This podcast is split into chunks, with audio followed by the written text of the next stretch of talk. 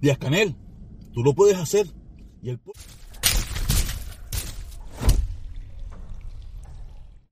Quiero decir, quiero decirle que hace dos, días vengo conversando con el hermano Cuesta Morúa, allá en Cuba, ¿no? Y yo le pedí, yo le pedí que él me hiciera un video dándome su, opinión de lo que pasó este 11 de julio. ¿Me entiendes? Y él me mandó un video que ahora van a ver. Prevenido. Mira, este 11 de julio eh, para mí es como la primera experiencia en Cuba de la primera revolución ciudadana en toda nuestra historia. muchos amigos me dicen que estoy exagerando al calificar esto como una revolución ciudadana, pero lo fue. Y frente a esta revolución ciudadana, el gobierno se preparó. Muy bien tratando de impedir una repetición, una reproducción de ese fenómeno que llevó a ciudadanos de todos los colores, de todas las identidades sexuales, religiones, visiones, generaciones, estratos sociales, eh, inteligencias, lo llevó a las calles en todo el país, desde oriente hacia occidente.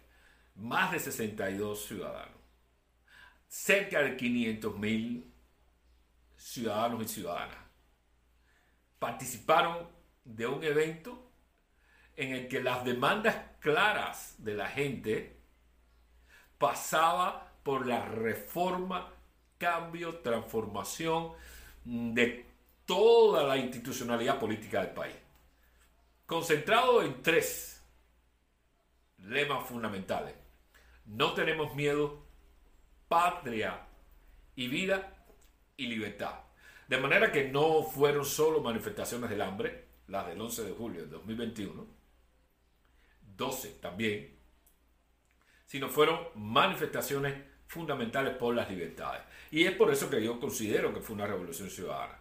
Por supuesto, frente a esta reproducción y repetición de la posibilidad de que la gente volviera a salir a las calles, el gobierno tomó todas las medidas y hizo por lo menos tres movimientos fundamentales. Primero, eh,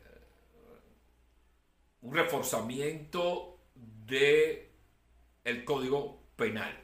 Por cierto, un código penal que deja por completo boquiabierto a la sociedad cubana porque vuelve a reproducir el modelo de castigo, no de la República, sino de la colonia. Segundo, un despliegue militar en que se unieron fuerzas del ejército, fuerzas de la policía, fuerzas de la seguridad del Estado y sectores dentro de las eh, organizaciones de masa que son los que forman parte de esa estructura que llamamos Brigada de Respuesta Rápida. Esta hidra de varias cabezas se desplegó por todo el país para tratar de impedir, disuadir, intimidar a la sociedad. Mi experiencia es parte de ese nuevo escenario que crea el gobierno cubano. Y lo tercero que hace es cerrarle el paso, militarizar la puerta, como le llamo yo, de eh, muchos actores de la sociedad civil, periodistas independientes, activistas de derechos humanos, activistas políticos, cual fue mi caso. Yo personalmente eh, estaba visitando a un amigo rapero joven, David de Omni, el día 9, solo para tener una conversación, ni siquiera teníamos planificado hacer nada. Y rápidamente, el sábado 9 de julio, fuimos detenidos. He conducido a la estación de Guanabacoa. Yo le estaba visitando en su reparto residencial, justamente Guanabacoa, y yo fui conducido luego a la estación de la mar brevemente. Y esa eh, misma patrulla de la policía me trajo hasta mi casa, me depositó en mi casa y, como dije anteriormente, militarizó la puerta, lo que supone una presencia permanente de una patrulla y de agentes de la seguridad del Estado, eh, asistido por otros agentes eh, de lo que llaman en Cuba los factores, para impedir, en cualquier caso, que yo pudiera llegar a cualquier destino que eligiera los días 9, 10, 11 y 12. Cuatro días sitiado en mi propia casa, convertida mi casa en domicilio eh, de prisión para impedir que saliera a la calle. Pero mi experiencia también estaba marcada por el constante intercambio con muchos ciudadanos, ya sea de la comunidad, muchos ciudadanos y otros activistas que llamaban, que han estado llamando a mi casa para de alguna manera no solo solidarizar, sino contar, comentar cómo estaba la ciudad y cómo estaba el país este 11 y 12 de julio, en que el gobierno eh, desplegó también lo que yo llamo un pánico festivo, porque mientras reprimía, intimidaba, impedía que los activistas y los ciudadanos salieran a las calles, trataba de borrar el 11 de julio a través de fiestas y congas populares y ferias para tratar de entretener de algún modo a la sociedad y desvirtuar el impacto profundo que tuvo esta revolución ciudadana del 11 y el 12 de julio en la sociedad cubana. Al tal punto ha sido este impacto que ya podemos hablar de un antes y un después, ya no en el sentido de lo que ha hecho la sociedad civil a lo largo de años, sino en el sentido de lo que ha hecho la ciudadanía para mandar el mensaje claro de que lo que lo queremos los cubanos es libertades, Estado de Derecho, Estado de Bienestar y que Cuba se normalice como una democracia en este hemisferio. Ese es el mensaje profundo que está enviando la sociedad cubana, una sociedad autodemocratizada frente a un Estado que cada vez se hace más un Estado autocrático y autoritario. Creo que ha sido una experiencia interesante, independientemente de que la ciudadanía no volvió a tomar las calles. Pero ya Cuba es de sus ciudadanos. Y ciudadana, como le gustaría que dijera siempre una amiga mía. Chao, chao. Ahí pudieron ver lo que piensa el activista, el hermano cubano Cuesta Morúa, que está en Cuba, eh, haciendo lo que puede, lo que está a su alcance, en la lucha esta por, por acabar con esta dictadura totalitaria, asesina de corte batistiano. Tú sabes, y nos dio su opinión. Puede gustarte, puede no gustarte. Usted piensa lo que le da la gana. Pero esa es la opinión del hermano Cuesta Moro. Muchísimas gracias, hermano, por el, por el video y por darnos esta opinión tuya. ¿Ok? Nada, quiero, quiero pasar para otro tema, quiero pasar para otro tema donde ya esto pasó, ya eso pasó. Por eso quiero pedirle a, a Díaz Canel, Díaz Canel, eh, no te vas a sentir mal, tú no vas a ser el primero en la historia. No lo vas a hacer. Ya otras personas con países más grandes, economías más grandes, con intereses más grandes, lo hicieron. ¿A qué me refiero?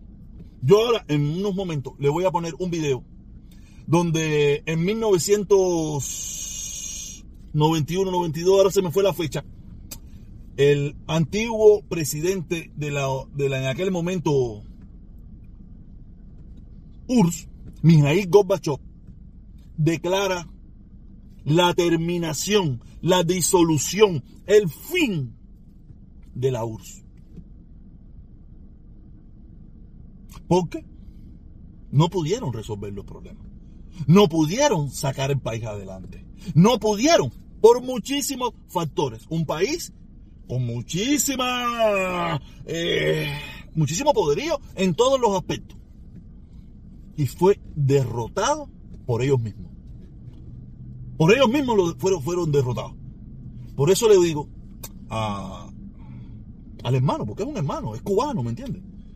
Eh, Díaz Canel, que él también lo puede hacer. Él puede dar por derrotado, por terminado, por acabado el sistema comunista que hay en Cuba.